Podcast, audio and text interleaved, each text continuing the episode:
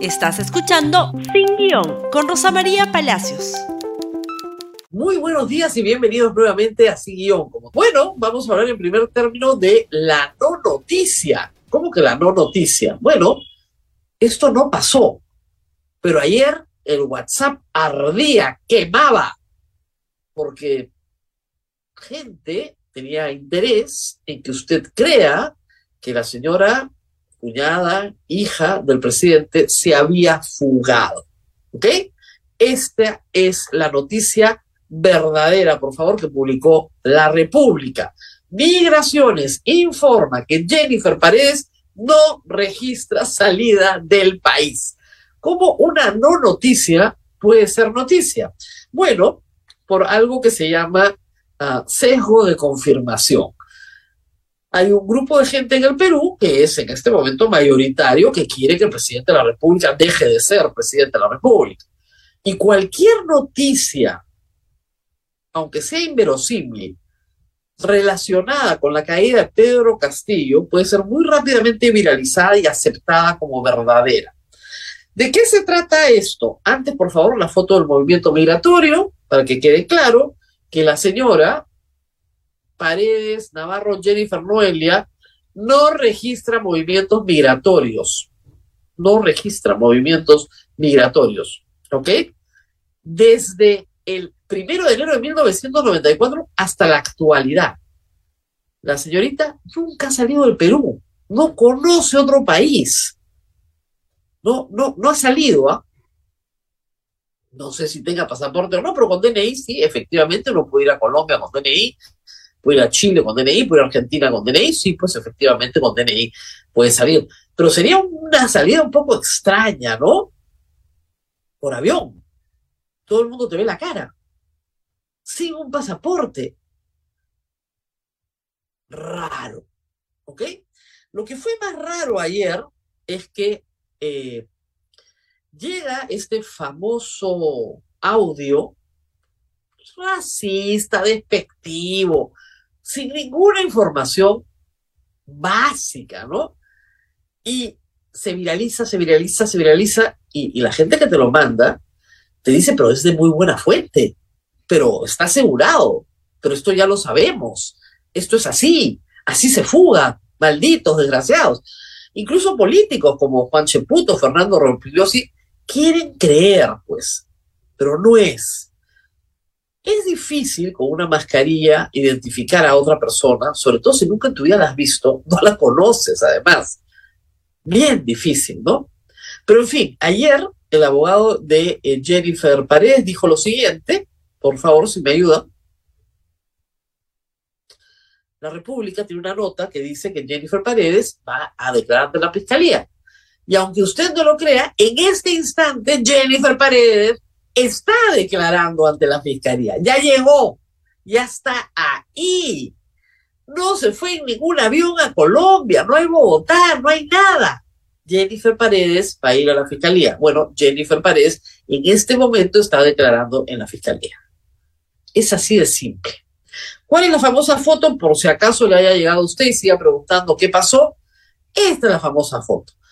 Esta pobre chica que no tiene por qué perjudicarse por la locura de dos señoras o tres o cuatro, si es que eso fue así, esa es otra discusión, estaba viajando, no sabemos cuándo y no sabemos en qué avión, porque es una foto de un grupo de personas sentadas en un avión. No podría decir por el tipo de asientos, sí, son los de Avianca, puede ser, pero lo cierto es que esta persona no es la cuñada del presidente, esta persona tiene derecho a su intimidad y a su privacidad, que un grupo de señoras enloquecidas la confundan con la hermana de la señora primera dama, no la hace pariente de la primera dama, y menos al resto de la gente que iba a la pobre en el avión. Reitero, cuando ustedes escuchen un audio de unas señoras que gritan cosas, que dicen groserías, ¿no es cierto?, que son vulgares y racistas, que ah, dicen que Camincha dice que Juanita le dijo que eso no es noticia. Las noticias requieren de un trabajo profesional. ¿Qué es lo primero que haces? Preguntas a alguien que sabe más que tú. ¿Alguien ha revisado el movimiento migratorio? Sí, en la República se revisó el movimiento migratorio y el movimiento migratorio concluía que la señora no había salido del Perú, menos por avión. ¿Puede salir la señora del Perú? Sorpresa, sí puede. ¿Por qué? Porque no tiene impedimento de salida. No tiene impedimento de salida del Perú. No tiene ninguna orden de arraigo. Y es bueno que se haya presentado hoy a la fiscalía porque de esa manera se va a determinar cuál es su domicilio real. Si no se hubiera presentado, ya el fiscal tendría que pedirle a la policía que haga una verificación de domiciliaria hasta que encuentre el domicilio real de la señora para poderla notificar. Porque un investigado tiene que estar a disposición de la fiscalía para las distintas diligencias que se realizan y necesita su domicilio real. Ella dijo que Palacio de Gobierno no es su domicilio real, su domicilio real queda en Chubur, pero en Chubur hay dos candados y nadie lo encuentra. Entonces, bueno, bueno, espero que esta diligencia sirva para que fije su domicilio real y pueda contestar hoy las preguntas del el fiscal relacionadas al delito de tráfico de influencias por el cual se le está investigando. Esa es la historia, la verdadera historia, la real. Por favor, no inventen, ni con el sesgo de confirmación donde uno quiere creer que es así, no inventen. Otra voz dice que en realidad esto es un psicosocial montado por la inteligencia cubana, cosa que enloquece a las clases altas limeñas, ¿no? Todos creen las teorías de la conspiración de las clases altas eh, cubanas contra, ¿no es cierto?, de las élites cubanas de inteligencia que manejan el mundo. Ya, mucha televisión. Yo no creo, de verdad, que un gobierno que no puede entregar un pasaporte, que no puede administrar unos brevetes, ¿no?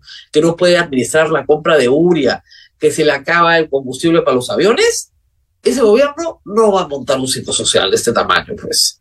Son unos incompetentes. Han tenido buena suerte ayer, eso es todo. En fin. Y vamos a dejar la no noticia para presentar algo que debería ser una no noticia también. Pero en el siguiente bloque veremos por qué es interesante. Ayúdenme con Esdras Medina, por favor. Arequipa el Día informa esto. Última hora el pastor evangélico Esdras Ricardo Medina Minaya volvió a señalar que los sismos que han ocurrido en Boqueo de Arequipa son un castigo divino, porque se quiere implementar la ideología de género en el Perú. Este fanático religioso es congresista por Arequipa. Y es más que un fanático religioso. Este señor es el presidente de la Comisión de Educación por Renovación Popular, una persona que se ha traído abajo la reforma educativa infiltrando su NEDU con los propietarios de las universidades. Este señor cree castigos divinos, lo hemos explicado cien veces. Los católicos y la mayoría de los cristianos, la gran mayoría de los cristianos que saben leer su Biblia, ¿no es cierto? Saben perfectamente que Dios es amor. Dios no manda castigos divinos. Eso es el Antiguo Testamento. Nuevo Testamento, Cristo es amor. Dios es amor, no castiga. El Dios castigador no es el Dios de los cristianos ni de los católicos. Este señor incluso para su creencia es un falso profeta, incluso para su creencia.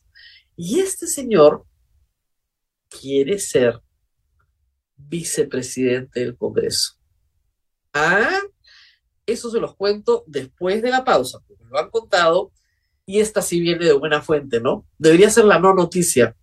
Pero antes de hablar de la mesa directiva, vamos a hablar de el Congreso versus el Ejecutivo, nuevo round, nuevo round. El señor Félix Chero, ministro de Justicia, fue una entrevista con el señor Nicolás Lucar y se fue de boca, esa es la verdad, se fue de boca porque no debió de haber dicho lo que dijo. ¿Qué fue lo que dijo, por favor? Ayúdenme con la claqueta. Yo confío en que la recomposición de la mesa directiva, vamos a hablar de eso ahora, se tenga miembros que puedan generar línea de consenso, que puedan dialogar y puedan agendar un proyecto de gobierno conjunto entre ejecutivo y legislativo. Yo no sabía que eso era lo que habíamos votado el año pasado. ¿ah? En ninguna parte votamos un proyecto conjunto entre ejecutivo y legislativo, pero en fin. Pero lo que viene es lo importante. De lo contrario, se evaluará en su momento el cierre del Congreso. No descartamos esa posibilidad. ¡Pum! ¡Pum! Y el Congreso salta porque dice, ¿en qué momento? Es verdad que en esas declaraciones el señor Chero dice que en ningún momento han discutido el tema por el presidente de la disolución del Congreso. Eso es lo que dice el señor Chero. Pero luego añade, no descartamos esa posibilidad. Es una posibilidad, hay, decirlo, hay que decirlo, que no tiene viabilidad alguna, porque se necesita que el Congreso le niegue la confianza dos veces al Ejecutivo, cosa que no va a pasar. ¿Por qué? Porque el presidente ha nombrado ya de primer ministro un montón de impresentables y el Congreso les iba a dar la confianza incluso al más impresentable de todo que no llegó a durar cinco días, ¿no es cierto? Les iba a dar la confianza igual, porque no va a quemar sus balas. Y porque la señora Patricia Juárez en la Comisión de Constitución modificó las materias que pueden ser cuestión de confianza y obtuvo la bendición del Tribunal Constitucional. Con lo cual, por esa vía es imposible que se disuelva el Congreso, pues ya eso quedó anulado como posibilidad. Y el Congreso no es suicida, pues. Antes cierran ordenadamente el Congreso con unas elecciones generales adelantadas para todos. No van a seguir ese camino ni remotamente. Bueno, muy bien. ¿Qué pasó inmediatamente? Piden citar al ministro Chelo. Al toque, ¿ah? todos saltaron, como si fuera una cosa importante. Noticia de la República. Congreso, piden citar a Félix Chero sobre declaraciones sobre el eventual cierre del Congreso. Ya, pues eso no va a pasar, tranquila, la señora Muruz, que venga a hablar. Todos sabemos que no estaba dando una explicación. Y así lo dice en su Twitter, por favor tweets del señor Chero. Respetuoso de la Constitución de las instituciones democráticas, debo aclarar que mis declaraciones se refirieron a la habilitación constitucional del procedimiento del voto de confianza. Jamás he hablado al Congreso ni a ningún poder del Estado. No he tenido la intención de ofender la majestad, la majestad del Congreso de la República, ni de los congresistas, por lo que tengo un profundo respeto. Si alguien ha malinterpretado mi postura, expreso mis más sinceras disculpas. Hombre, no era para que se flagele tanto, ¿no? Ante la señora majestad. Pero en fin, así han estado las cosas ayer. Pero lo que importa de todo esto es que el señor Chero hablaba de la recomposición de la mesa directiva. Y el lío del APP es grande, grande y gordo. Quiero que vean, por favor, lo que pasó ayer en la comisión de presupuesto. Veamos al señor Héctor Acuña despedirse. ¿Qué pasó? Hay un cambio de última hora. Señores congresistas, hoy termina mi trabajo como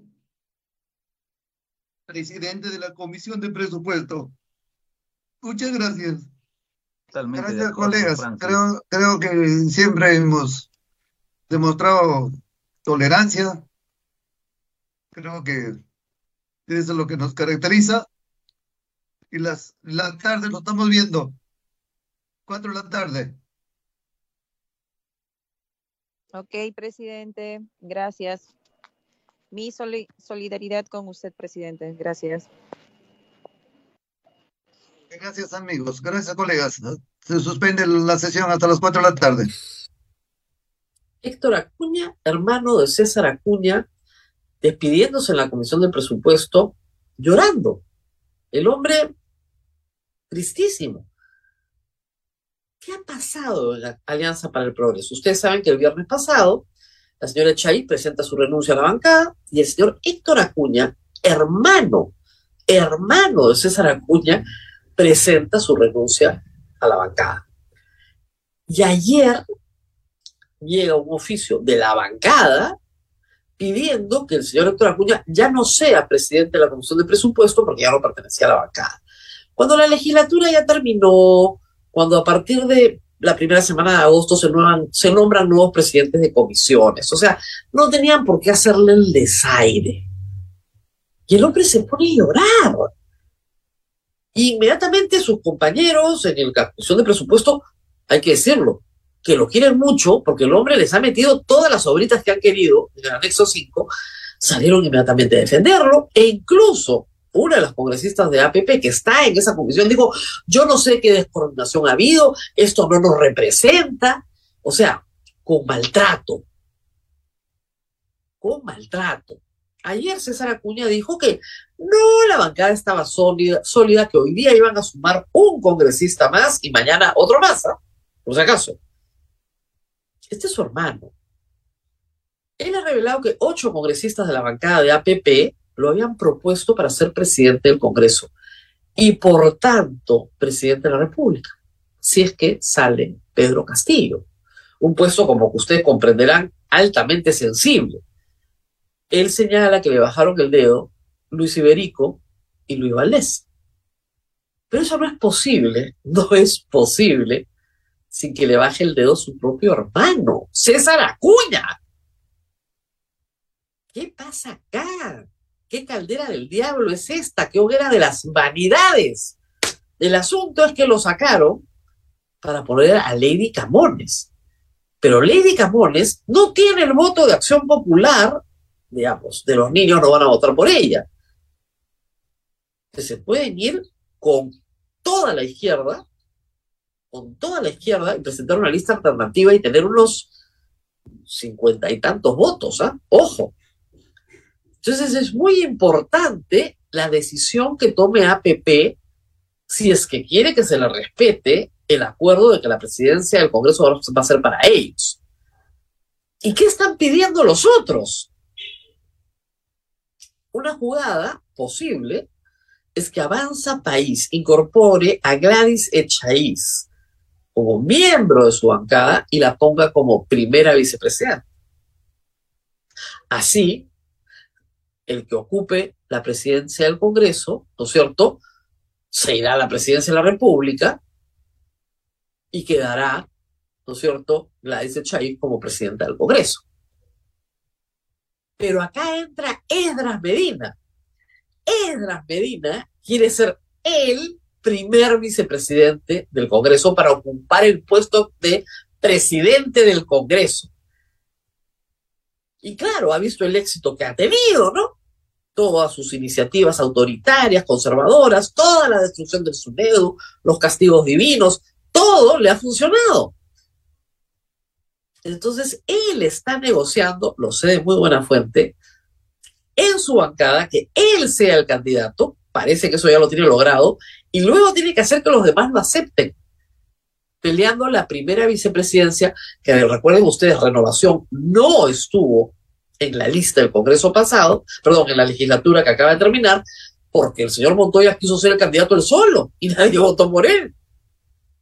Eso es lo que está negociando. Edra Medina, el hombre que cree en los castigos divinos, quiere ser vicepresidente del Congreso para luego ser presidente del Congreso. Bueno, la pelea la vamos a ver toda la semana. Dicen que Saruana está descartado. Dicen que Lady Camones no tiene los votos. Lo único que le queda a César Acuña, salvo que traiga a alguien nuevo a su bancada y ese alguien sí tenga los votos, es que abra. Pero que abra no es la propuesta de los congresistas es una situación tremendamente complicada para APP y para la lista que se supone va a ganar porque tiene más de 66 votos.